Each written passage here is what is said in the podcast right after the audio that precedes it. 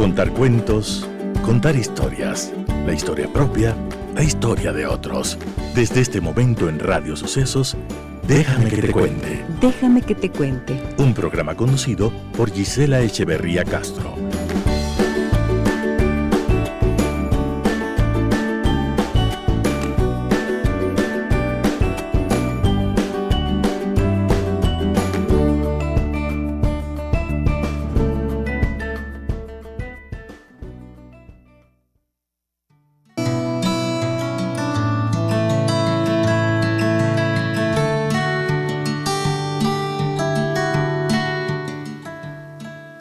Propósito de que se termina el año, de que estamos en las últimas semanas, en los últimos días, deja que las cosas se rompan, deja de esforzarte por mantenerlas pegadas, deja que la gente se enoje, deja que te critiquen. Su reacción no es tu problema. Deja que todo se derrumbe y no te preocupes por el después. ¿A dónde iré? ¿Qué voy a hacer? Nadie se ha perdido nunca por el camino, nadie se quedó sin refugio. Lo que está destinado a irse se irá de todos modos. Lo que tenga que quedarse seguirá siendo. Demasiado esfuerzo nunca es buena señal. Demasiado esfuerzo es signo de conflicto con el universo. Relaciones, trabajos, casa, amigos y grandes amores. Entrega todo a la tierra y al cielo. Riega cuando puedas reza y baila, pero luego deja que florezca lo que debe y que las hojas secas se arranquen solas. Lo que se va siempre deja espacio para algo nuevo, son las leyes universales. Y nunca pienses que ya no hay nada bueno para ti, solo que tienes que dejar de contener lo que hay que dejar ir. Solo cuando tu viaje termine, entonces terminarán las posibilidades, pero hasta ese momento Deja que todo se derrumbe. Deja ir. Déjalo ser. Déjame que te cuente. Déjame que te cuente.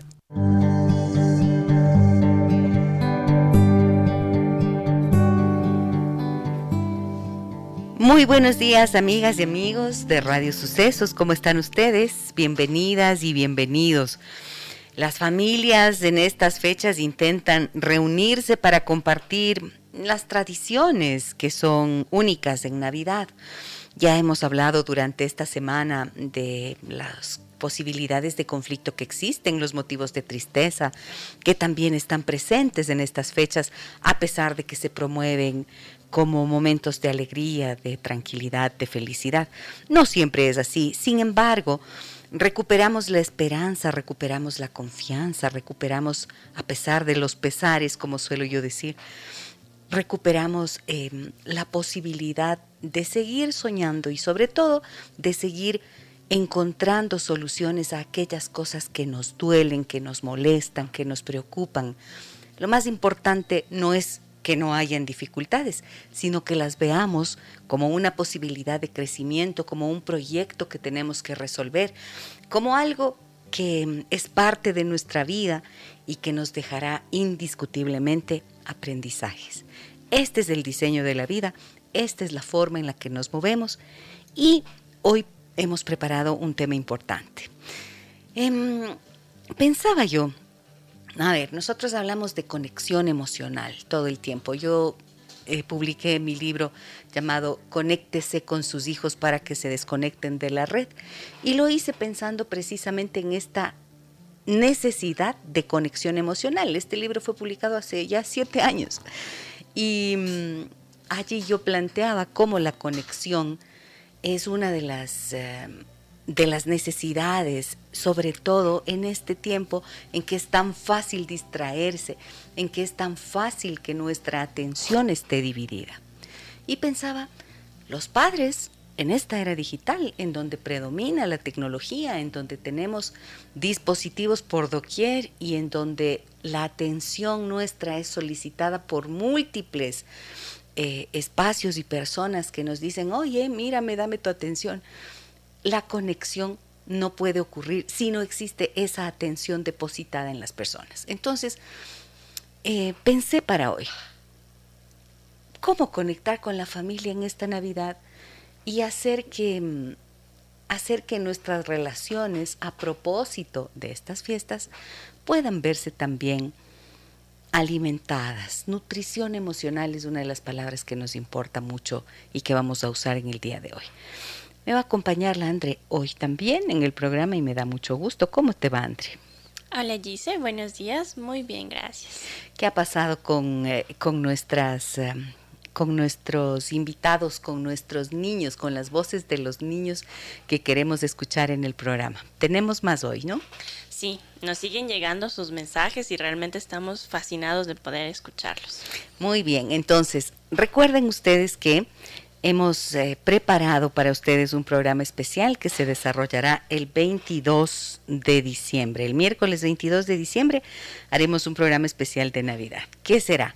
En ese programa lo que vamos a hacer es, em, gracias al auspicio de Iceman y de Birm, tendremos para ustedes em, sorpresas que vamos a compartir con ustedes y vamos a hacer un sorteo entre todos los padres que hayan enviado, padres, madres obviamente, que nos hayan enviado los audios de sus hijos, esos mensajes de voz que les digo, grábenlos con su teléfono celular, pregúntenles qué es la Navidad para ti, qué es lo que más te gusta y qué quieres para el próximo año, cuáles son tus deseos para el próximo año. Entonces, los graban en un mensaje de voz, nos envían la grabación al 099 55 6 39 90 y vamos a escucharlos durante estos días y adicionalmente el día 22 de diciembre ustedes pueden participar en este sorteo que haremos. ¿Y de qué? Les voy a comentar de qué. Em, alimentos congelados Iceman. Tendremos, em, sortearemos una canasta de, dos canastas de estos productos, sí, ¿no? Alimentos congelados Iceman que les permitirá disfrutar una linda cena, una deliciosa cena con todos sus seres queridos. Son alimentos eh, prácticos, son congelados y están listos en cuestión de minutos. Esto puede encontrarse en todos los supermercados y nosotros tendremos dos canastas de productos para ustedes. También tendremos eh, sorpresas que nos regala Birm Kids específicamente para sus niños. Y mm, esto porque sabemos que lo importante para ustedes es el cuidado y la salud de todos los adultos, por supuesto, pero los padres, las madres siempre estamos volcados a cuidar la salud de nuestros hijos. Así que una promesa de vida es BIRM y tendremos premios de BIRM para los niños que participen. En total tenemos ocho premios, ¿no? Ocho premios que vamos a sortear entre los participantes en este, que no quiero decir concurso, sino que es una forma que tenemos en el programa de de decirles a ustedes gracias por participar y gracias por dejarnos escuchar las voces de sus hijos. Entonces ya saben lo que tienen que hacer. Abuelitas, abuelitos, papás, mamás, tías, tíos, quien quiera, tienen niños en casa, tomen el teléfono, pregúntenles, porque esa espontaneidad es lo que más nos gusta, ¿no es cierto? Pregúntenles, ¿qué es para ti la Navidad? ¿Qué es lo que más te gusta de estas fiestas? ¿Y cuáles son tus deseos para el 2020? 22. Eso, les graban y nos envían al 099 556 3990. Bueno, entonces, voy a compartir música también de Navidad en este en el día de hoy. No, no así del el villancico porque no tenemos tantos villancicos, o sí. Sí hay, pero no no no no es eso, sino temas así como que nos ponen a reflexionar como los que hemos estado escuchando durante estos días, ¿no? Y mm, pues yo decía que hay algunas formas en las que las familias se reúnen, especialmente, por ejemplo, en nuestro medio, la novena. ¿Y estás rezando la novena? Sí, hoy ya iniciamos la novena. Hoy, se inicia, la novena, ¿no? ¿Sí rezas? Sí, siempre rezo. ¿Cómo hacen en tu familia, Andrea? Bueno, en realidad es súper bonito lo que hacemos en la casa porque esperamos a que estemos todos juntos, entonces por lo general lo hacemos a las 7 de la noche. Sí. Y tenemos algunas, algunas picaditas. Ajo. En la mesa, sí, el chocolate caliente, los sanduchitos. Y entonces em, empezamos a rezar la novena. Tenemos una novena muy bonita desde que yo me acuerdo. ¿Ya? Y aunque las hojitas ya están viejas, seguimos rezando la misma novena. Entonces todos participamos, vamos haciendo las oraciones, el otro reza, al final se hacen también las reflexiones y cantamos los villancicos. Cada uno tiene su propio instrumento musical. ¿Ah, sí? sí. ¿Y cuál es el tuyo? A mí me gustan la, tengo una botellita con lentejitas y ese es como sí. Bien. Qué bueno. Bueno, esto es una de las tradiciones bonitas, ¿no es cierto? En las familias me parece que es tan bonito eso. Especialmente veo que las familias numerosas lo hacen y, es un momento interesante que comparten. Em, esta práctica cristiana, miren ustedes, en la que pues las personas se unen justamente para lo que nos dice la Andre y rezar, reflexionar, cantar, estar juntos, compartir alimentos. Eh, tiene un origen que me parece interesante. Hay tres teorías, o sea, no se sabe exactamente de dónde surge, ¿no? Pero hay unas tres teorías para explicar por qué se hacen estas cosas. Los romanos y griegos ofrecían oraciones por sus difuntos a sus dioses durante nueve días. Esto podría ser una explicación que se tomó de los romanos mm, que, hacía, que acostumbraban a hacer esto. Durante nueve días se reunían para ofrecer oraciones a los difuntos o a sus dioses, ¿ya? Durante nueve días. Claro, eh, el imperio romano cayó, subió el cristianismo, se puso, digamos que como momento histórico, eh, la caída del imperio romano. Mm, hizo como se acababa esto y surgía el cristianismo desde allí. Y entonces, claro, en, en la historia todo se va conjugando, todo se va sumando. Y allí mm, se pueden quedar estas tradiciones, ¿no es cierto? Estas costumbres, digamos, estas costumbres más que nada. Y bueno, otra teoría dice que entre la resurrección de Jesús, de acuerdo a las creencias cristianas, y la ascensión, hay 40 días y hay nueve días entre la ascensión y Pentecostés. Yo no sé qué es Pentecostés. ¿Tú sabes? Debería de saber, sí, ah. esto, pero, no lo sé. Debería saber alguien que por favor me ayude con su conocimiento. Durante los nueve días, los apóstoles hicieron oración para esperar la venida del Espíritu Santo. Pentecostés me parece que es ese día que que llega el Espíritu Santo, según la Biblia, a, como que les ilumina a los apóstoles. Entonces, ¿por qué estoy, compartiendo esto? Porque son nueve días. ¿Y por qué la novena? ¿Por qué se hace la novena? ¿Por qué son nueve días y no ocho? ¿Por qué son nueve días y no siete? ¿Por qué son nueve días y no cinco? Entonces, en Europa se introdujo la novena de preparación para la Navidad y esta idea fue para recordar los nueve meses de embarazo de la Virgen María. ¿Ya?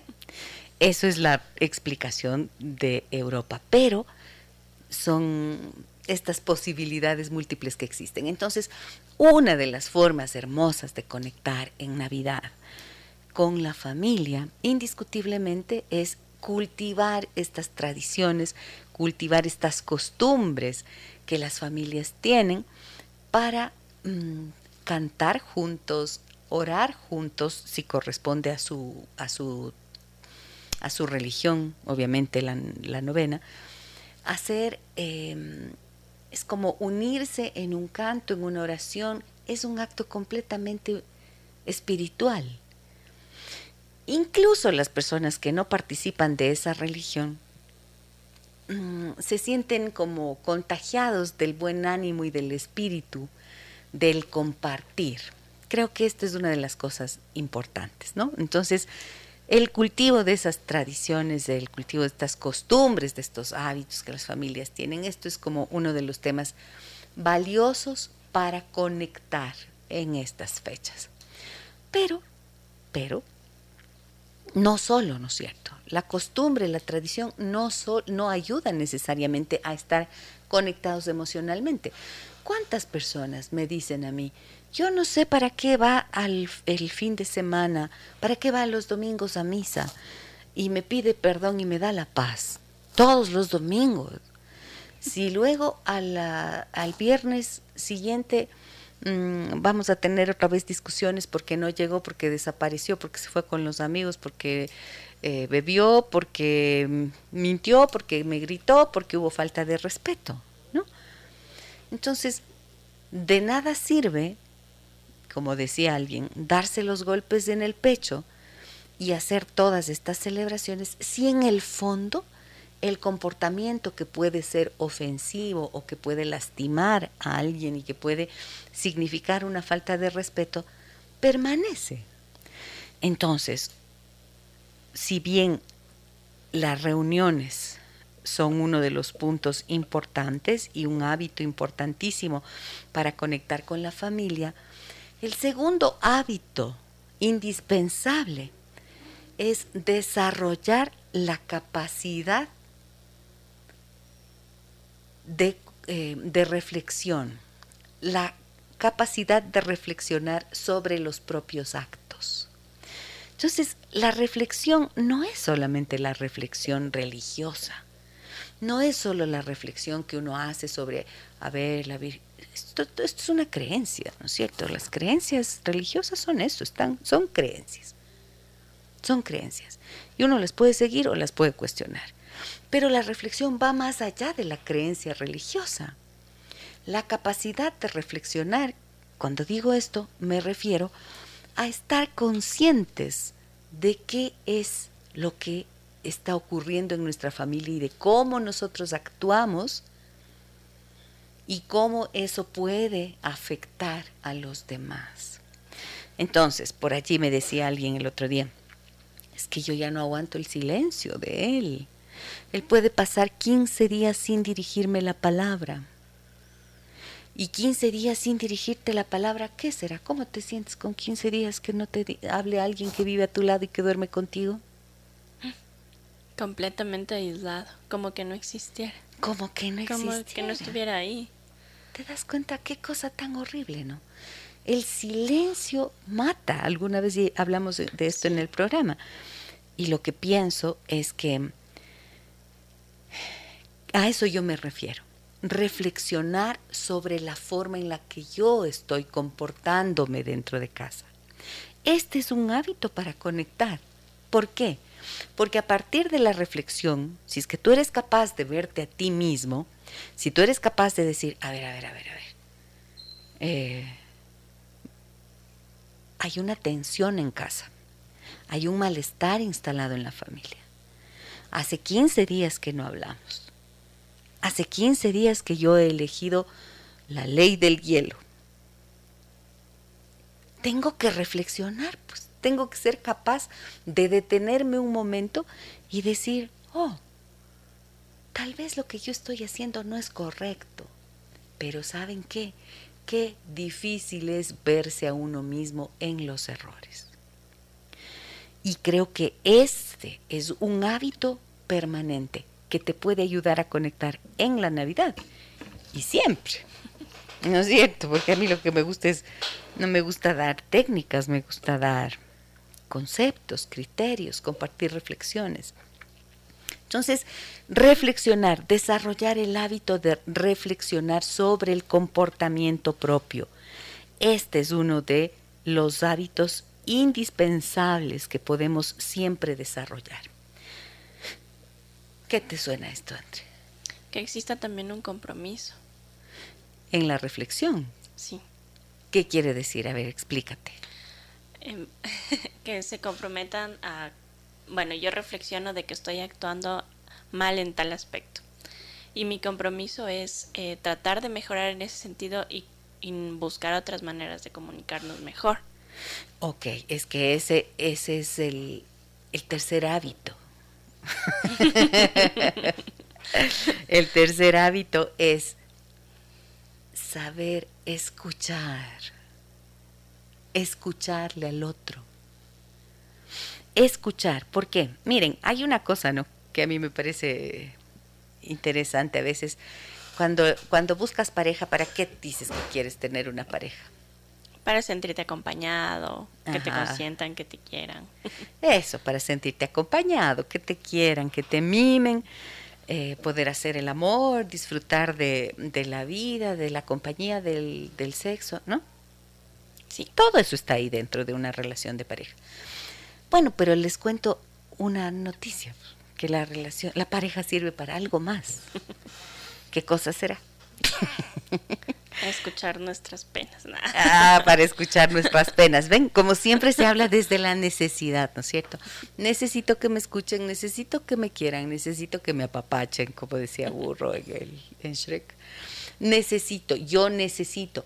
Cuando uno busca la pareja, piensa en la necesidad que tiene y que quieres que te la complete el otro, que te resuelva el otro. Pero les doy la noticia, la pareja tiene una función importante. Y así hay que verla. La pareja es aquella persona que va a verte actuando y que muchos de tus comportamientos pueden ser irritantes, molestos. No somos pues un techado de virtudes.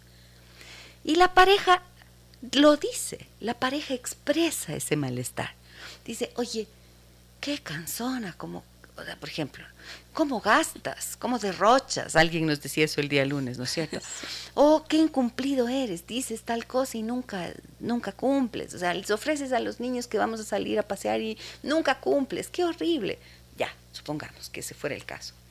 Bueno, si es que las personas dicen amarse, entonces tendrían que estar dispuestas a escuchar la voz de esa pareja que eligieron y poder ser receptivo a lo que la persona dice.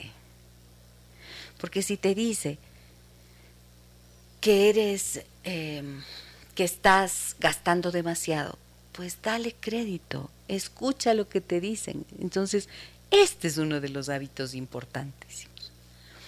Aprender a escuchar lo que la otra persona te dice, porque esa mirada del otro te da la oportunidad a ti de ver lo que no ves y de crecer como ser humano. Este es un concepto indispensable. Entonces, si escuchas y no te bloqueas y no dices, no, yo soy perfecto y así me de morir, o yo soy perfecta y así soy y así me conociste, y punto.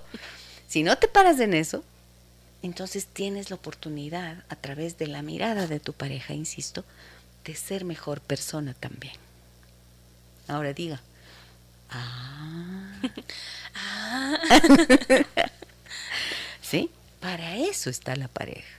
Entonces, el hábito de escuchar, el hábito de escuchar lo que te dicen, es necesarísimo. ¿Qué pasa cuando tú hablas, dices algo y no te escuchan? Me da muchas iras. ¿Te da, te da ira? Sí, me da muchas iras. De que no me escuchen lo que les estoy diciendo. O que, de, o que no interpreten lo que les quiero decir. Ajá, no interpretan o no, no escuchan directamente. Sí. No te hacen caso. Ajá. O sea, mm, tú dices, laven los platos y no te hacen caso. Algo así. Se hacen los sorts. sí, algo así. Algo así. Cosas que, que, hay que hacer en la casa, algo así. Tareas de casa o qué. En general. O cosas más graves como esto que yo te decía. Ah. De lo de los gastos, no, no, no. No, cosas sencillas cosas sencillas, pero cuando no te escuchan es horrible. Entonces, si en las cosas sencillas es feo, es desagradable, ¿cómo serán las cosas más graves, no es cierto? Como lo que yo decía hace un rato. Si tú le dices a alguien, por favor, por ejemplo, no, no les digas a los niños algo, no les ofrezcas algo a los niños si es que no vas a cumplir. O por favor, deja ese teléfono. Hoy es tan complicado, tan complicado. Y allí entra el cuarto hábito, ¿no es cierto? Saber prestar atención. Prestar atención, ¿qué significa? ¿Qué es la famosa atención plena? ¿Vieron cómo ahora están de moda el mindfulness por aquí, el mindfulness por allá? ¿Qué? ¿Prestar atención no es lo mismo que escuchar? No, porque puedes estar oyendo como oír llover, decía mi mamá. Pero es que, por ejemplo, para eso se escucha, para estar con toda la atención en esa persona y saber lo que te está tratando de decir. Porque oír es diferente. Ya, pero cuando tú escuchas, cuando, como yo he dicho antes, escuchar lo que la otra persona te pide es un hábito. El otro es prestar atención. Prestar atención quiere decir que si estás hablando conmigo, me tienes que mirar a los ojos, pues. Porque si estás con la atención clavada en tu teléfono celular, eh, celular, en tu tablet, en tu computadora, ¿cuál atención me estás brindando? Y lo más grave es que te dicen, no, no, sí te estoy oyendo, habla nomás. habla nomás, sí. Habla nomás como lo quita. Ah, ah, hombres y mujeres pasan por esto. Sí. Y me suelen decir, yo en consulta lo veo todo el tiempo, son relaciones de pareja que se ven, em, que se ven afectadas por esta falta de atención. Entonces, prestar atención es, claro, te voy a mirar a los ojos y te voy a escuchar. Pero recuerden que lo que he dicho antes, el escuchar es escuchar los pedidos que el otro te hace. Escuchar lo que el otro necesita de ti y, te pide cambiar. A eso yo me refiero. Y cuando digo prestar atención, estoy hablando de esa atención plena. ¿Qué es el mindfulness? Mindfulness no es nada más que la meditación tradicional convertida eh, con este neologismo gringo, bautizado con esta, de esta forma en inglés, para decir que tienes que aprender a prestarle atención a una sola cosa. Y cuando digo una sola cosa, quiere decir, por ejemplo, en familia, a tus hijos, a la persona que te está hablando. Y hoy que tenemos, como decía hace un rato, tantos factores externos que nos distraen y se pelean por llamar nuestra atención, entonces, en serio, la atención que le brindas al otro es un auténtico regalo. Para mí es un auténtico regalo. Si puedo conversar con alguien que me está mirando y que estoy convencida de que está entendiendo lo que yo le digo y está esforzándose por entender lo que yo digo, vaya, o sea, estamos realmente estableciendo una comunicación. Entonces es muy fácil decir, ay sí, para mejorar las relaciones tienes que aprender a comunicarte. Ya, pues, pero todos estos son elementos que hacen parte de una comunicación adecuada.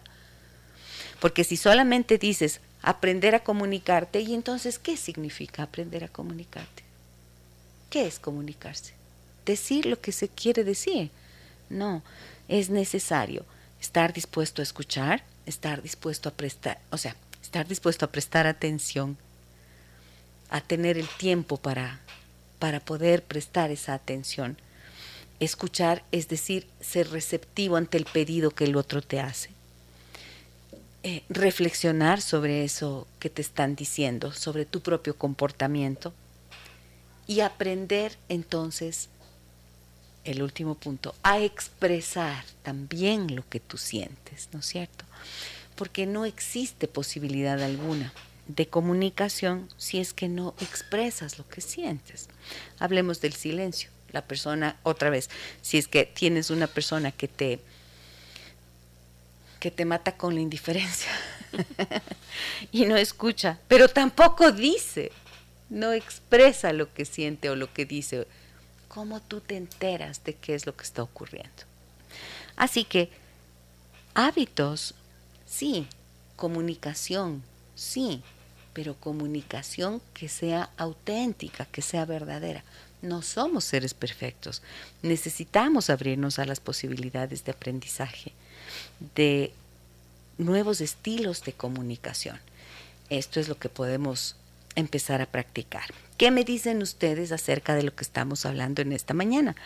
099 556 3990 para sus mensajes y puntos de vista. Tenemos varios que ya tenemos aquí, historias y ah, y voy a empezar con una que nos ha llegado el día de ayer, ¿no? Sí, que quedó pendiente, nos escribió una una pequeña que nos escucha. Sí, nos escribe, miren esto, nos escribe, y yo estaba pensando cuando veo este mensaje, digo, ¿y a qué hora estás estudiando, Emma? tiene 13 años, ¿no? Sí. Mira lo que nos dice. Miren ustedes este mensaje tan bonito.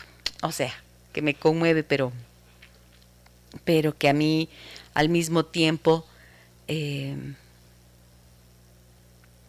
no sé, pues me alegra saber que, que llegamos de esta forma a personas tan jóvenes, imagínense.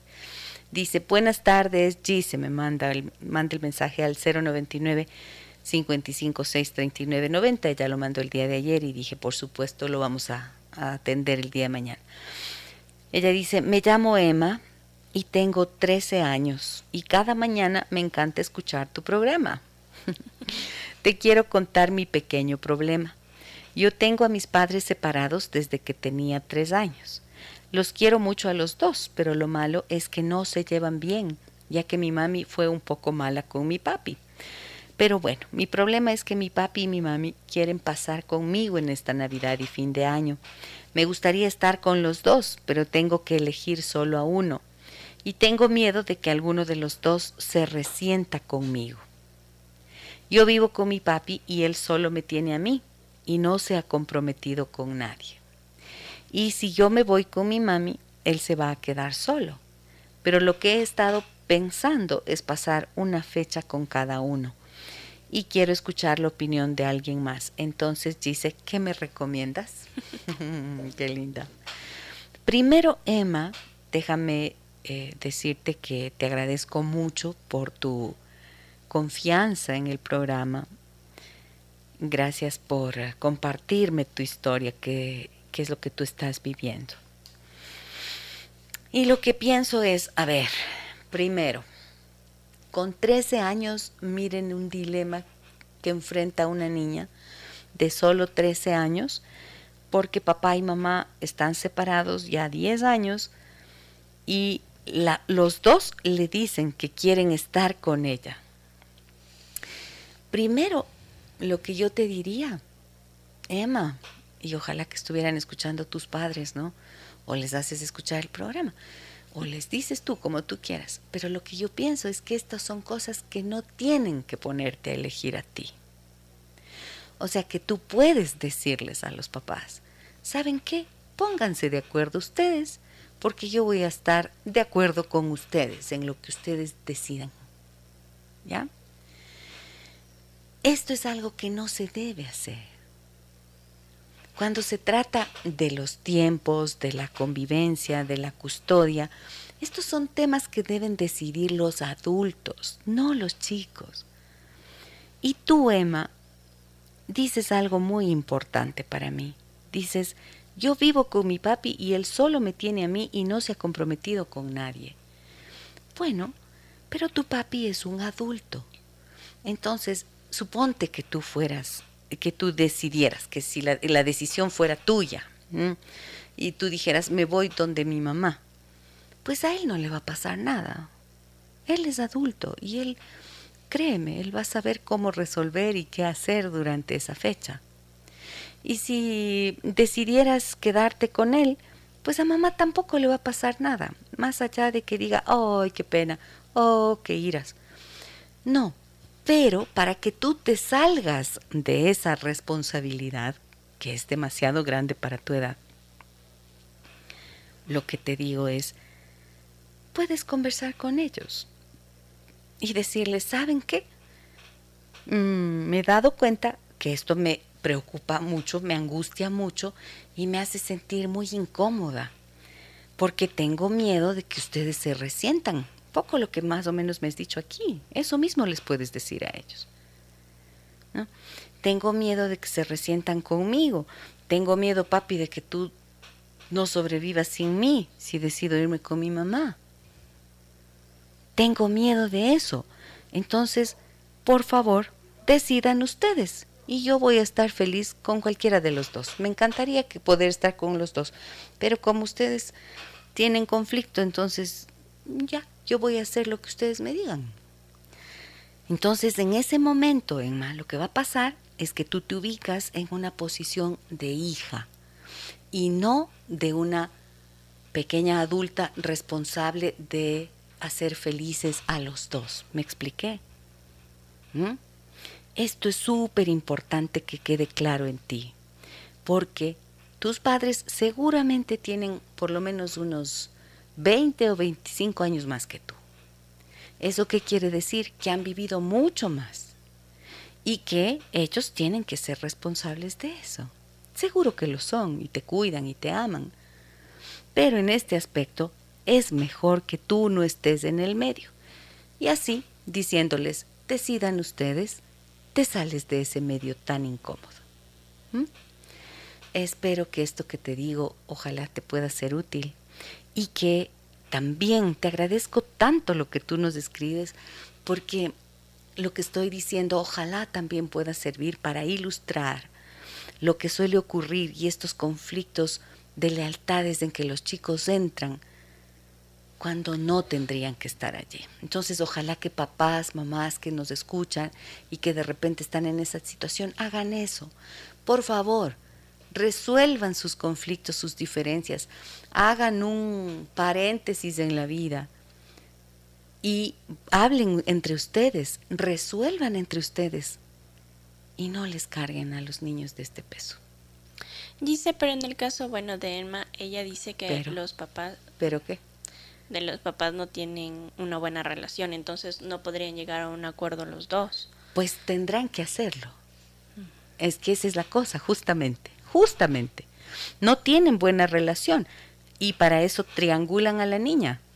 Y entonces, Emma, tú no tienes esa responsabilidad no eres ni paloma mensajera para estar llevándole los mensajes del uno al otro, ¿no? Ni tampoco tienes que tomar esas decisiones tú. Nada más. Entonces no han podido hacerlo y la niña está allí, eh, ¿cómo te digo? Aguantando esa situación, ¿no es cierto? Está aguantando la situación. Para que deje de aguantar es salirse de allí. Porque cuando tú toleras ese tipo de cosas, entonces el otro no se hace cargo de hacer su papel. Mientras hay quien lo tolera, el otro se abstiene de hacer lo que le corresponde. ¿Sí me explico bien? Sí. Ok, entonces el momento en que tú dices, no, ya no quiero hacer eso, háganlo ustedes. Tendrán que resolver ellos. Esta es la forma de hacer que la gente se responsabilice, dándole la responsabilidad, sino cómo. ¿Ya? Mm, y el hecho, a ver, aquí algo más que quería decirle, Emma. Dices que has pensado en pasar una fecha con cada uno, pero quiero escuchar la opinión de alguien más. Claro, tu, tu idea de pasar la fecha, cada fecha con una fecha con cada uno es válida, ¿no es cierto? Pero si quieres resolver el problema de verdad, yo haría eso. Yo haría eso. No lo sé, no sé si es que te sirve o no lo que te digo, pero es un punto de vista. Y también, como digo, les invito a las personas, a los adultos que están de repente en esa situación, a que miren cómo pueden poner en una situación mm, incómoda a los hijos, amándolos tanto, pero si no se han hecho responsables como adultos de superar sus diferencias después de haberse separado, pues pueden caer en esto. Vamos con música, Vini, tenemos en esta mañana. Adelante.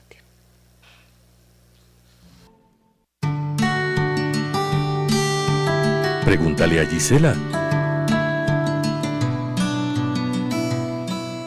Aquí estamos de regreso, muchísimas gracias. Voy a saludar a las personas que hoy nos acompañan en esta transmisión que hacemos en Facebook. Ustedes saben que eh, Uy, que lo hacemos a través de, tenemos esta transmisión de Facebook Live, perdón.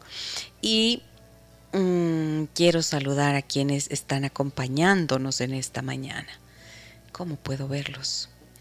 Es que estoy sin mi computador, estoy solamente con teléfono. Mónica Ponce, Silvia Delgado, muchas gracias por estar con nosotros. Y no tengo más posibilidad de verlo. No sé si alguien me puede ayudar con esto. André, ¿tú puedes? No, no, no se puede. No puedo acá desde el teléfono.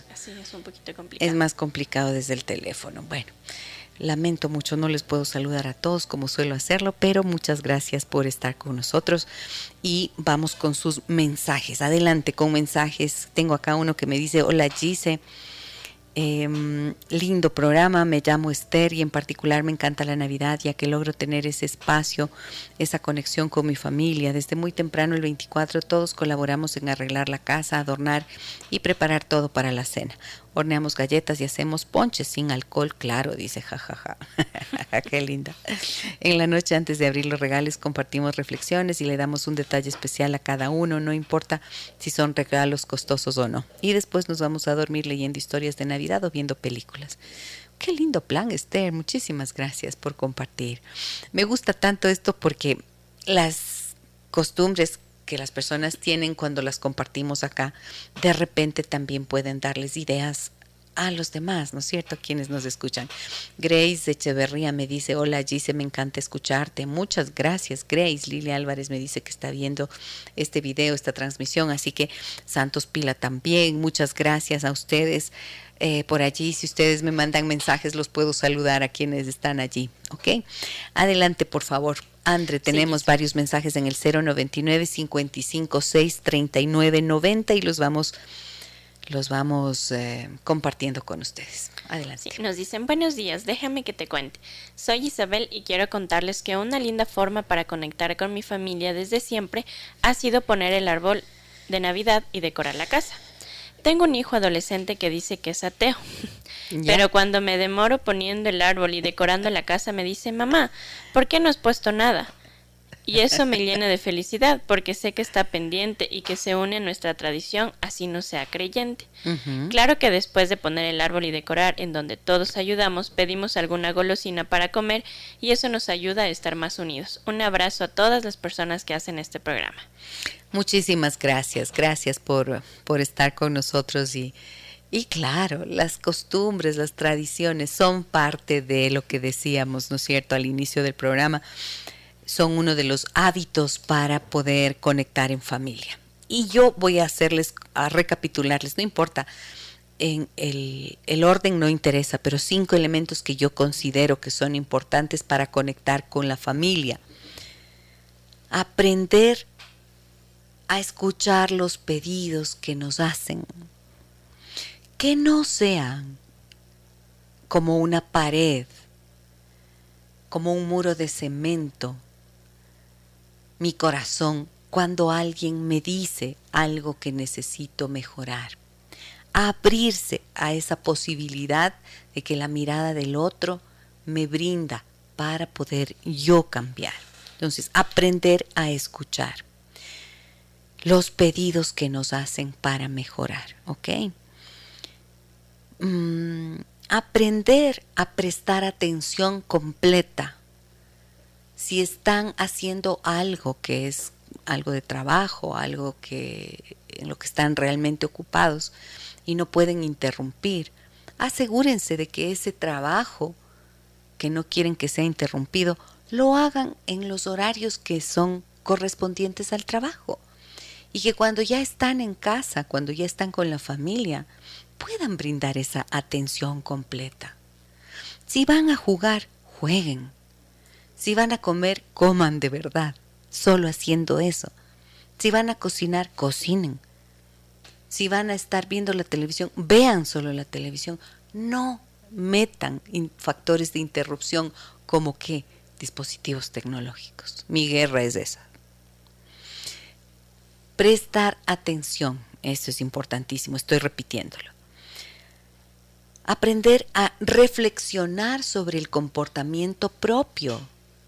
Aprender cómo las cosas que yo digo o hago afectan a las personas con las que yo me relaciono, con las que convivo y digo amar. Reflexionar. Hay algo que nosotros toditos tenemos, pues no. A veces un grito mal dado en un momento fatal, ¿qué hace? ¿No te remuerde la conciencia? Sí. Claro. Luego me da cargo de conciencia y pido disculpas. Claro, entonces te remuerde la conciencia. Qué bueno, eso es, eso es un buen signo, te sientes fatal. Ese signo de que puedes desarrollar esa conciencia. Eso te ayuda a reflexionar sobre el comportamiento. Qué bueno que te disculpas. Tú te disculpas, pero no hay que abusar de las disculpas, es bien importante, que no sea como un repetir y repetir lo mismo. El otro, punto que mencioné, aprender a expresar lo que se siente y lo que se piensa, y aquí le tengo que aumentar, sin hacer daño ni lastimar al otro. Y la mejor forma para poder decir eso es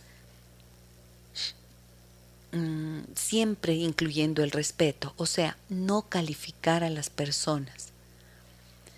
La mejor manera de expresar lo que sientes y piensas no es solamente expresar el amor, el afecto, el cariño, todo eso por supuesto. Nos es más fácil, pues no es cierto, muchas personas es más fácil decir te quiero, te amo. Hay algunas que sí les cuesta. Sí les cuesta, claro que sí. ¿A vos te cuesta? No. No, vos eres amorosa, ¿no? Sí, sí. soy bien Me da unos abrazos. La Andrés cariñosa, sí. Em, pero expresar los afectos, claro, para unas, algunas personas es difícil y aprender a hacerlo, a expresar los afectos puede ser quizás toda una tarea. Y tal vez, y es parte, mejor dicho, de los hábitos que hay que cultivar en la familia para conectar y mm, expresar también, como digo, las cosas que a uno le incomodan, pero sin hacer daño, sin lastimarle al otro, sin ponerle etiquetas y sin juzgar, sin calificar. Estos son hábitos importantes. A ver, ¿qué me dicen por acá? En Facebook. ¿Tienes Facebook o estás con mensajes? Ay, perdón, estás con mensajes. Pero sí tengo Facebook también. A ver. Fernando Moreno nos dice, un saludo presente para aprender de usted, Toc. Nunca entendí, desde pequeño, entre paréntesis, por qué en diciembre todos se transforman en a algo hermoso, bueno, etcétera. Pero los otros once meses son como siempre. Por eso tengo problemas para integrarme a la novena, aunque me encanta armar el árbol y nacimiento, porque me trae recuerdos lindos de mi infancia, básicamente familiares. Por eso tendría aprendido el árbol todo el año si se pudiera. Mm. sí, es verdad, ¿no?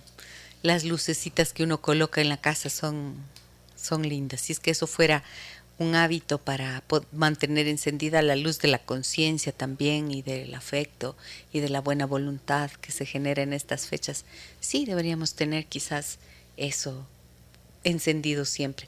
Importante es que esté encendido nuestro corazón, Fer. Muchas gracias por estar presente siempre. Un abrazo grande. Teresa Santana me dicen que está viendo el programa, Janet también, Melva está con nosotros, Carmita León dice buen día Gise, gracias por tu aporte diario para el bienestar de la familia, muchísimas gracias.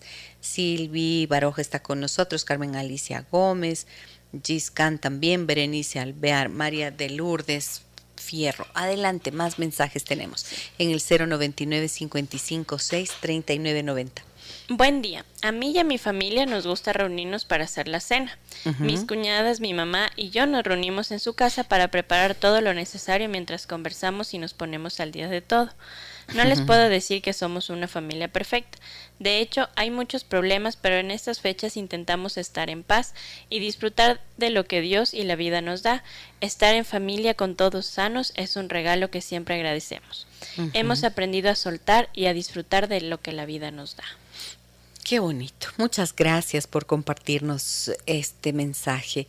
Eh, creo que ahí hay algo lindo, ¿no?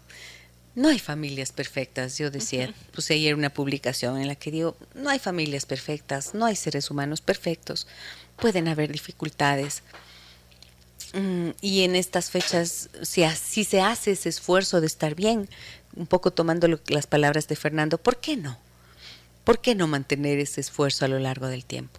Las dificultades no significan nada más que posibilidades de probar nuestras fuerzas, de probar nuestras capacidades.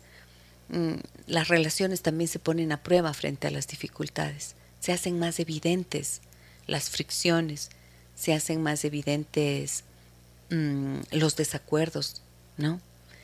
Las distancias. Y sin embargo, al mismo tiempo, son la, son la oportunidad, mejor dicho, son la oportunidad para em, poder resolver aquello que quizás no le hemos dado, a lo que quizás no le hemos dado el tiempo de resolver. Más mensajes, André. Sí. Hola Gise, felicidades por tu programa. Sabes que la Navidad era súper importante para mí, para mi mami. pero ella falleció hace un año. Siempre ella preparaba una cena muy bonita para la familia. Yo tuve un bebé y mi suegra cumple años en Navidad. Seguramente mi esposo va a querer que pasemos con su familia, pero no sé cómo manejarlo y decir a mi familia que ya no pasaré con ellos el 24. Anónimo, por favor. No sabe cómo decirle a su familia que no va a estar. Sí, que no va a pasar con ellos el, 24. ¿Y por qué te preocupa? ¿Por qué te asusta tanto? ¿Qué, qué, qué es lo que hay allí?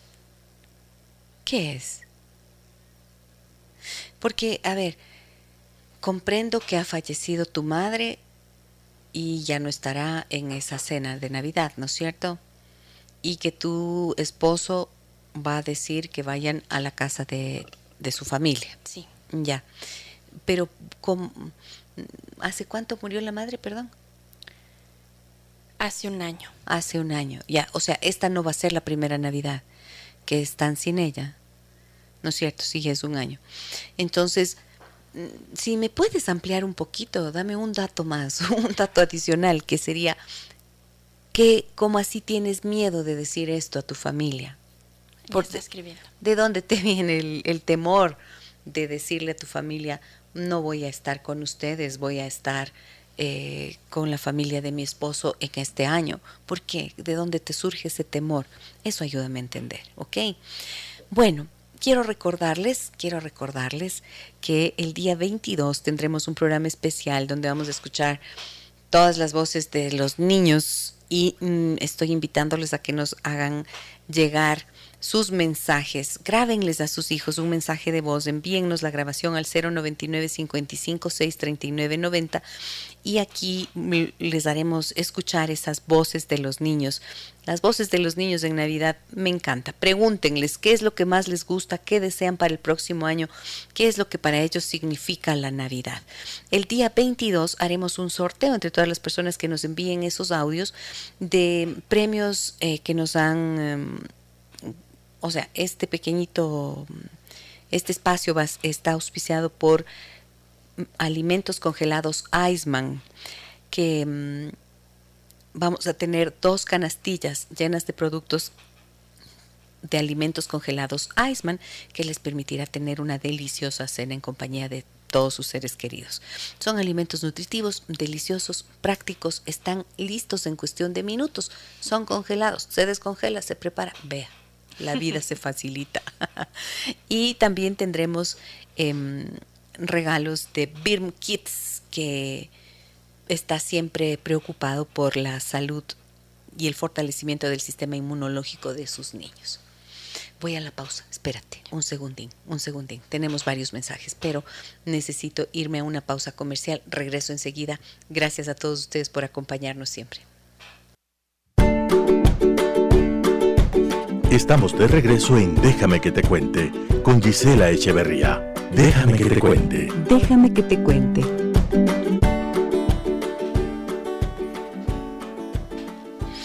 Déjame que te cuente la emoción que me da escuchar las voces de los niños en Navidad. A ver, vamos con mensajes que tenemos acá, 099 55 39 90. Además hemos creado una pequeñita cortina para poder escuchar estas voces de los niños. Escuchemos.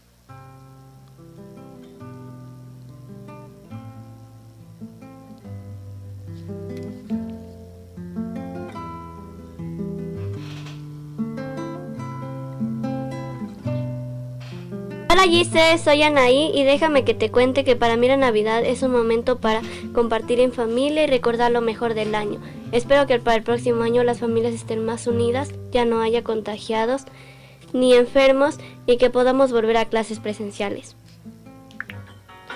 ¡Feliz Navidad! ¡Feliz Navidad! ¡Feliz Navidad! Próspero año y felicidad. I wanna wish you a Merry Christmas. I wanna wish you a Merry Christmas. I wanna wish you a Merry Christmas and a bottle of my heart. Ay, qué hermosa. Anaí, qué linda. Gracias. Hasta te animaste a cantar. Qué hermosa. Muchísimas gracias por tu participación. Miren ese deseo de Anaí. ¿Qué edad tiene Anaí? 12 años. 12 años, Anaí. 12 años canta súper bien y además que desenvuelta, ¿no? Y, y, fíjense lo que ella dice, y ya que por Dios el próximo año vuelvan a clases presenciales, sí, es que para los niños ha sido muy duro esto, lindo ese mensaje, muchas gracias Anaí. Todos los oyentes deben estar diciendo, oh. Muy bien, vamos con más mensajes, por ya favor. Ya nos respondieron la pregunta y nos dice, es porque era una fecha súper importante para mi mami y para ella era importante que todos pasemos juntos. Entonces mm. siento que si no estoy en mi casa van a pensar que me estoy alejando, porque el año pasado sí pasamos juntos, justo como en homenaje a la tradición que hizo mi mami en esta fecha para todos. Muy bien. Entonces, gracias, gracias por haberme aclarado la situación. Mira, aquí hay un tema muy importante. ¿Tenemos el nombre? No, no nos dice. Dijo que por favor que sea no. Ya, le voy a decir Lorena, ¿ok? Lorena, mira, una cosa. Eh, viste que dentro de los hábitos que yo mencionaba está la posibilidad de expresar lo que uno siente y lo que uno piensa, ¿no es cierto? ¿Qué pasaría si en lugar de quedarte tú con esta aprensión, hablas con tu papá, con tus hermanos, con toda la familia y dices justo lo que acabas de decir? ¿Saben qué? Yo sé lo importante que para mamá era que todos estemos juntos. Y, y sé que, y sé que, que para todos ha, ha sido siempre de esta forma. Sin embargo, este año prefiero, voy a preferir ir a la casa de mi esposo, porque allá tenemos una invitación. Sí, o sea, no tiene que ser tan grave. Sí es verdad que tu madre promovía la unión entre ustedes, pero la unión es de no es una cuestión de la cena navideña, no es una cuestión solo de ese día, ¿no es cierto? La unión familiar se puede expresar y demostrar en múltiples ocasiones, a lo largo del tiempo, en las relaciones en el día a día. Entonces, yo lo que diría es, yo te invitaría a que te atrevas a decir eso con toda la honestidad sabiendo que, y, diciendo esto, ¿no? O sea, la unión no se acaba. Y a veces uno le tiene más miedo a la respuesta que la respuesta real que recibe. Cuando se explican las cosas con sentido, con tranquilidad, diciendo lo que uno quiere, lo que uno necesita, pues los que te aman tienen que respetar. No solo tienen, que en general lo respetan. Por eso no te quedes callada, ¿ok? Ojalá puedas poner en eh, hacer este ejercicio de, de, hablar y de decir lo que sientes. Vamos con más mensajes, Andrés. Sí. Buenos días con todas y todos. Soy Carmen y soy soltera y sin hijos. Vivo sola y al principio odiaba estas fechas. Con el tiempo fui aprendiendo que también puedes darte este tiempo para ti, para consentirte, hacer lo que has pospuesto, ir de viaje, leer ese libro que has querido y no podías. Ahora en estas fechas me doy el lujo de comer lo que quiero sin remordimientos y disfruto de mi soledad, sin tristeza ni melancolía. Me digo, esta, esta es mi vida y la amo, así que disfrutaré de ella mientras pueda. Un fuerte abrazo y felices fiestas. ¿Cómo se llama? Carmen. Carmen, muchas gracias por tu mensaje. Pues sí, uy, sí, el tiempo a solas es tan necesario como el tiempo compartido. Como les decía yo el, día lunes que hablábamos de esto, ¿no? Hay familias que se estresan tanto por hacer todo esto y por estar todos juntos y todos reunidos que terminan agotados a veces con, con dificultades y conflictos. Pero lo que pienso es, es necesario el tiempo que uno comparte con las personas que ama y también es tan necesario el tiempo a solas. Así que qué bueno, Carmen, que tú eh, lo utilices de esta forma como nos estás contando. Ayer yo estaba contentísima porque me llegó el mi lote, mi a ver, yo hago pedidos de libros, hago compras de libros dos veces al año. Y entonces, el de Navidad, como está cerca de mi cumpleaños, me gusta que me llegue un paquete de DHL. porque hago el pedido en casa del libro y entonces me gusta que me llegue así. Y ayer llegó y eso es de las cosas que me pone tan feliz, porque además la caja dice gracias por leer. Digo gracias también a ustedes por traerme los libros.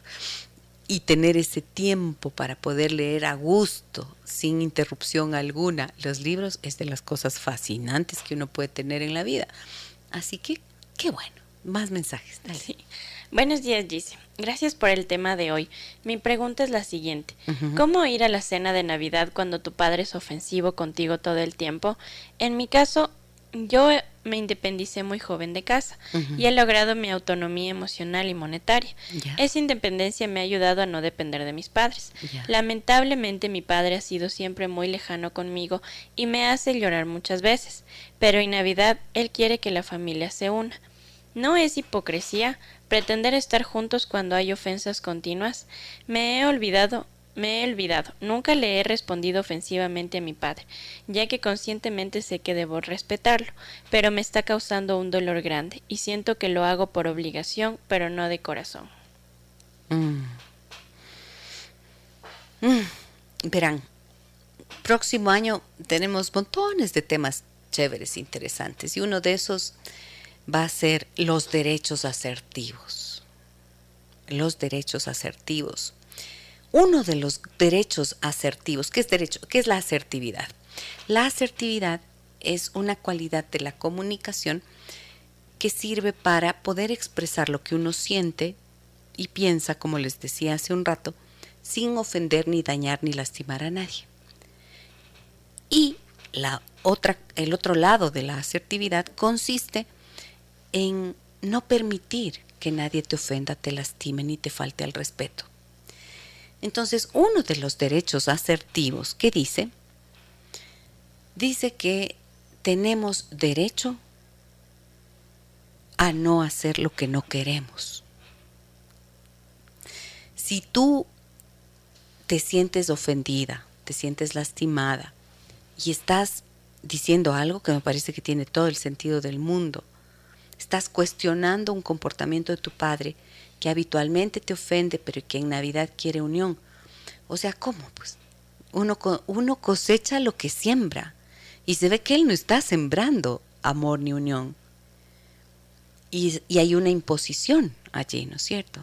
Y tú dices, lo hago por compromiso o por obligación y no porque quiero. Pues tú tienes el derecho de no hacer algo que no quieres. Es un derecho humano. Y puede ser que hayas hecho esto antes por complacerlos, por dar gusto, por porque a veces te da pena de que la mamá no sé qué, no sé lo que quiera. Las razones que hayan sido. Pero tú tienes derecho a negarte a estar allí en donde no te sientes respetada. Todos tenemos ese derecho. Y claro, podrías tú hacer un ejercicio de decirle a tu padre que, que no vas francamente, por las razones que no vas. Por lo que has escrito hoy, si se fijan ustedes qué interesante que es esto, cuando ustedes escriben y me comparten a mí, están poniendo ya en palabra escrita lo que están viviendo. Y eso les permite reflexionar, ya están viendo qué cosas hay que resolver. Entonces, puedes negarte. Y si, y si quieres hacer el ejercicio, decía, puedes hablar un poco de lo que has dicho ahora. Papá, ¿sabe qué? Yo esta Navidad no voy a ir a la casa porque me he sentido muy lastimada por usted durante mucho tiempo. Y me parece que y no estoy y no quiero pasar por otro mal momento una vez más. ¿Ya? Puedes tú decir eso. Eso es una forma responsable de decir. No estás lastimándolo, no estás ofendiéndolo. Y también podrías decir, mm, esperar la respuesta, ¿no es cierto? Si te manda a volar, entonces ahí sí ni cómo asomarte. claro, porque sí hay ese tipo de relaciones, hay padres, hay personas que, que no admiten nada y eso es terrible. Pero si es que se muestra receptivo, entonces podrías, si te dice lo lamento, ah, vaya, entonces tú, la expresión de tu palabra ha dado lugar a una nueva forma de relación. Eso es así, ¿ok? Te doy un gran, gran abrazo y te animo a que hagas solo lo que está en tu corazón. De nada sirve estar allí poniendo la carita de, de palo y pasar un momento que se supone que debe ser agradable, que se vuelva amargo para ti. ¿Para qué? Mm, no tiene sentido. Al menos así lo veo yo. Más mensajes. Y acá también tengo en Facebook algunos. A ver, dale, André. Ya nos respondió Emma. Dice Emma. Hola Gise y André, muy lindo programa, muchas gracias. Gise por esos consejos. Por cierto, siempre escucho tu programa con mi papi y a, y, a los dos y los dos estamos muy felices que hayas llegado a nuestras vidas. Y Gise, ¿yo también podría participar por los premios? Claro, por supuesto que sí. Claro, Emma.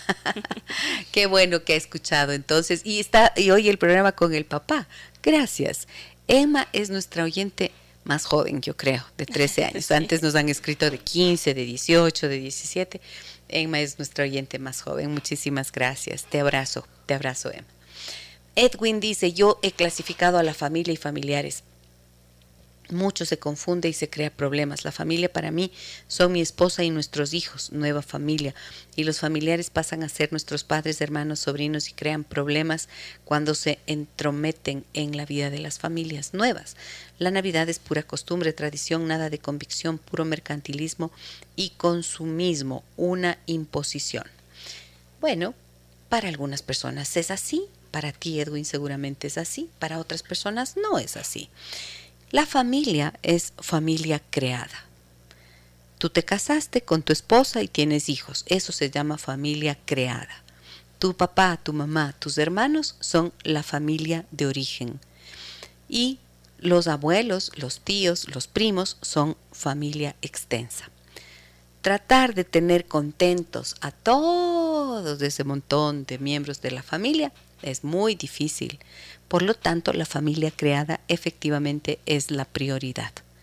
Eso no significa que las relaciones que tengas con la familia de origen no sean importantes.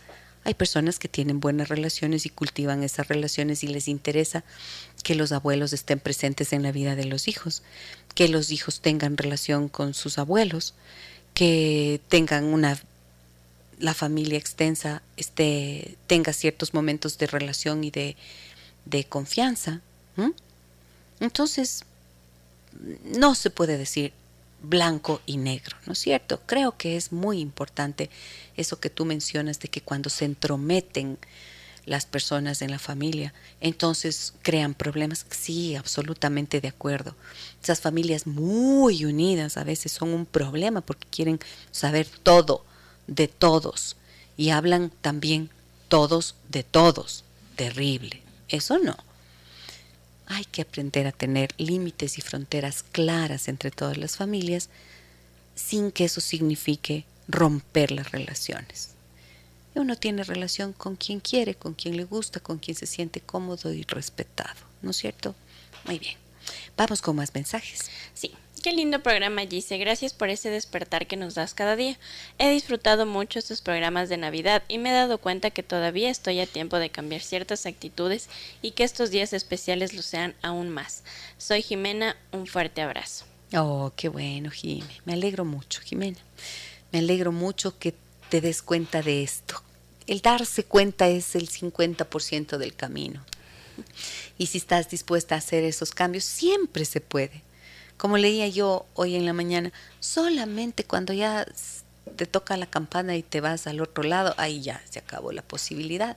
Pero mientras estamos vivos, hasta el último aliento, siempre podemos hacer algo, podemos decir algo, podemos tener un gesto, una mirada, una palabra, movernos hacia aquello que nos puede traer paz al corazón. Más mensajes. Sí, dale. Aquí en Facebook nos dicen lindo día a todos, como siempre presentes y atentos a su programa, querida doctora. Saludos Fred, Lore, Ivonne, Patricio, Mirella. Oh, qué lindos. Un abrazo muy grande para ustedes. Gracias por estar presentes con nosotros. Y tienes más, tienes más allí. No. En el 099 no, pero tenemos en cambio otro audio. Emma, envíanos el, el audio, ¿no? Envíennos sus hijos, grábenles. Miren, acá tenemos otro otro mensaje. Vamos, Vini, con esa, ese fondito.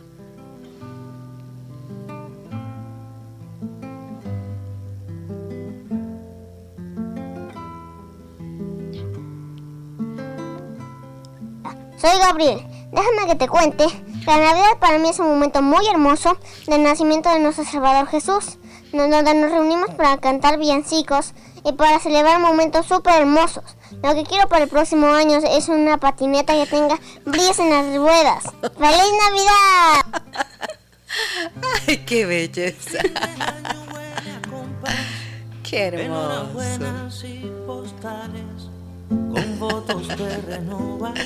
Pongamos de nuevo este mensaje, por favor. Dejemos esto que me encanta. A ver.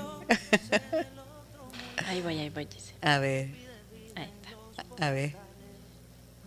Hola, soy Gabriel. Déjame que te cuente que la Navidad para mí es un momento muy hermoso del nacimiento de nuestro Salvador Jesús, donde nos reunimos para cantar villancicos y para celebrar momentos súper hermosos. Lo que quiero para el próximo año es una patineta que tenga brillos en las ruedas. ¡Feliz Navidad!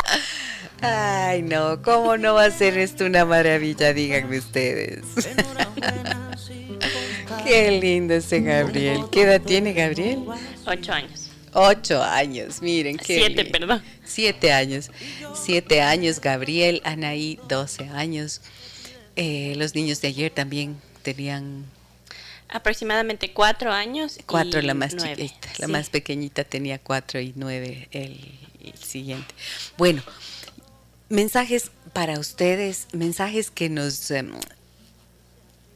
que, que comparto con ustedes, miren qué hermoso que es estas voces de los niños, ¿no?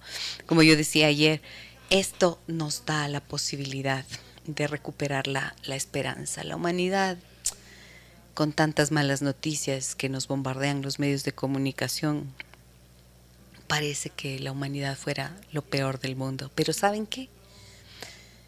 Yo estoy convencida y a ver, alguna vez me decía alguien en, en consulta, qué difícil que debe ser para usted, qué cosas no escuchará, no, qué horrores no sabrá oír. Y digo, sí, claro, uno escucha cosas terriblemente duras muchas veces. Y a lo largo de, de mi trabajo he visto cosas que me han hecho tambalear un poco la fe en el ser humano. Pero no, mi fe es indestructible. Sigo creyendo que por muchas, por cada bomba que hay, decía Facundo Cabral, por cada bomba que estalla en algún lugar, hay millones de personas que están dispuestas a dar amor, a ser compasivas, a cuidar de otros, a ser solidarias. Yo sí quiero invitarles a que recuperemos a través de estas voces de los niños esa ternura, esa esperanza, esa ilusión que nos da. La posibilidad de ser mejores seres humanos está, está orientada, tiene que estar orientada a que nuestros niños vivan mejores historias que las que hemos vivido. Y con esto me voy, creo. Sí, ¿no? tenemos algunos mensajes ahora. algunos mensajes, pero ¿qué es Bueno, dos. Aquí Ya cuando dice- me voy a despedir, ya, ya, ya hago las despedidas diez veces, creo. Nos dicen felicitaciones, lindos programas. Por favor, sí deberían poner villancicos porque esa es nuestra identidad y se A está ver. perdiendo. A ver, entonces, bueno, bueno, buena idea ya. Acá nos dicen Acogida. buenos días. Es que la verdad los villancicos estaban reservados para la próxima semana. Sí, que tenemos unos programas muy bonitos preparados. Así es, tenemos unos lindos programas preparados para la próxima semana. ¿Otro mensaje, André? Sí, buenos días. No me gustan estas fechas porque todo es unión, que la familia feliz, etcétera. Solo aparentar cuando todo el año ni se acuerdan de los padres. Felicitaciones por tus programas. Mm. Saben que creo que esa parte es súper importante. Chuta, es que esto de andar reflexionando siempre es complicado también, ¿qué crees? Saben que es que a medida que pasa el tiempo, ¿no? Yo llevo en la radio, o sea, haciendo radio acá en la ciudad de Quito, yo llevo 21 años. 21 años. O sea, estaba jovencita cuando empecé. y me da muchísimo gusto poder seguirlo haciendo. Y eh, me doy cuenta cómo voy seleccionando los temas en función también de mi nueva comprensión de la vida y del mundo, ¿no? Y de las relaciones. Y sí he pensado mucho en esto, de cómo los... que es un poco ingrata la vida con los padres, ¿no? esto de que cometemos errores, como humanos cometemos errores, lastimamos el corazón de nuestros hijos, no con intención. Creo que sí, efectivamente lo que decía la Pauli Cárdenas del otro día, muy pocos serán los padres que con mala intención hacen daño a sus hijos. La mayor parte de, esto ocurre por inconsciencia, se abandona a los guaguas, se les deja mucho tiempo por estar en la carrera de, hacer cosas, de, de, estudiar, de tener profesión, de tener dinero, casa, carro, etcétera, perro, ¿no? Sí. Mucho tiempo se deja a los niños y entonces los niños se resienten tanto por eso. Y luego guardan, guardan, guardan esas, esos resentimientos y cuando ya crecen ya no quieren estar con los padres y ponen una distancia y una barrera. Y uno como padre dice, chuta, pero ¿y cómo? O sea, ¿qué pasó? Yo querí tanto, yo querí esto, yo les doy o no en consulta. Y se puede pensar, qué ingratos que son los hijos. Qué ingratos que son que no, que no nos vienen a ver y que tontera que quiero, que verles solamente en Navidad. Bueno, desgraciadamente como dicen por allí, ese es el orden de la vida. Y es un orden difícil de aceptar. Y por eso creo que el aprendizaje de los seres humanos que somos padres es tremendo. Primero aprender a acoger la vida nueva. Después aprender que esa es la única prioridad durante prácticamente toda la vida. Y después tener la sabiduría y el valor de dejarlos ir. Y después aprender a reconstruir una vida propia. Y si estás en pareja, reconstruir la pareja. Pero por eso es tan importante desarrollar, desarrollar mundos personales que permitan que permitan lidiar con eso. Ojalá que que los hijos que sean sensibles mm, no abandonen a sus, a sus viejos. Ojalá puedan mirar con compasión también los errores de los padres. Y ojalá los padres, si sienten que cometieron errores, puedan aproximarse a sus hijos para decir, lamento mucho. Pueden decir, lamento mucho que en su momento quizás no estuve para ti, lamento haberte lastimado, lamento haberte hecho daño, no lo sé, lo que sientan en su corazón. Quizás eso puede convertirse en la palabra que sana la relación y puedan disfrutar de una relación mejor de ahí en adelante. A ver. Yo tengo, yo tengo aquí una imagen que está el padre conversando con el hijito y le dice, por las tardes, ¿qué es lo que más te gustaría hacer? ¿Teatro, fútbol, baile, judo, música? Y el niñito le responde, estar contigo. Y sí, por eso les digo a los padres jóvenes, siempre les digo, por Dios, pongan en una balanza lo que quieren para su vida. En serio, esa carrera loca por la vida y por el trabajo y por el éxito, eso es lo más importante.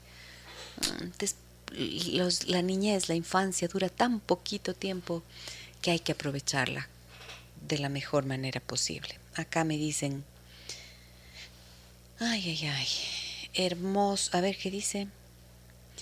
Gisela, siempre escucharte, Irina dice, Gisela, siempre escucharte es un privilegio y una motivación a seguir adelante y luchar por nuestros sueños. Gracias, María Luisa Muñoz. Dice, buenos días, Gisela. Hermosos programas muy buenos días, qué hermoso programa de mucha reflexión. Muchísimas gracias. Ahora sí, ya, me deja así. Sí, solo uno, un último. muy cierto, aquí nos dicen, muy cierto tratar de mantener una tradición por unión cuando la unión se refleja en el día a día. Gracias, entendido. Uno sufre cuando no se da, pero se estará con los que se pueda. Gracias, gracias, gracias. Gracias también a ustedes por ser receptivos a esta palabra que la única finalidad que tiene es ojalá ojalá, llevar también impulsos de conciencia que nos permitan tener mejores relaciones y una vida no perfecta, no digo perfecta, pero al menos con el corazón en paz. Mañana tendremos un programa especial. Estaremos em, junto a Elena Elena Torres. Elena Torres, la actriz de las Marujitas, que tendrán marujas navideñas en el teatro del en el patio de comedias. En el patio de, en el patio de comedias se presentan Juana Guarderas y Elena Torres eh, con las marujas navideñas. Entonces, las hemos invitado, la hemos invitado a Elena para que nos comparta la banda sonora de su vida y también un pedacito de las marujas navideñas que harán seguramente reír a todas las personas que se den la cita ya en el patio de comedias en estos días. Que tengan un muy buen día. Un abrazo grande a todas y todos. Soy Giselle Echeverría. Hasta mañana. Las historias que merecen ser contadas y escuchadas. Historias que conmueven, historias que inspiran. Mañana, desde las 9 y 30, déjame que te cuente. Déjame que te cuente. Con Gisela Echeverría Castro.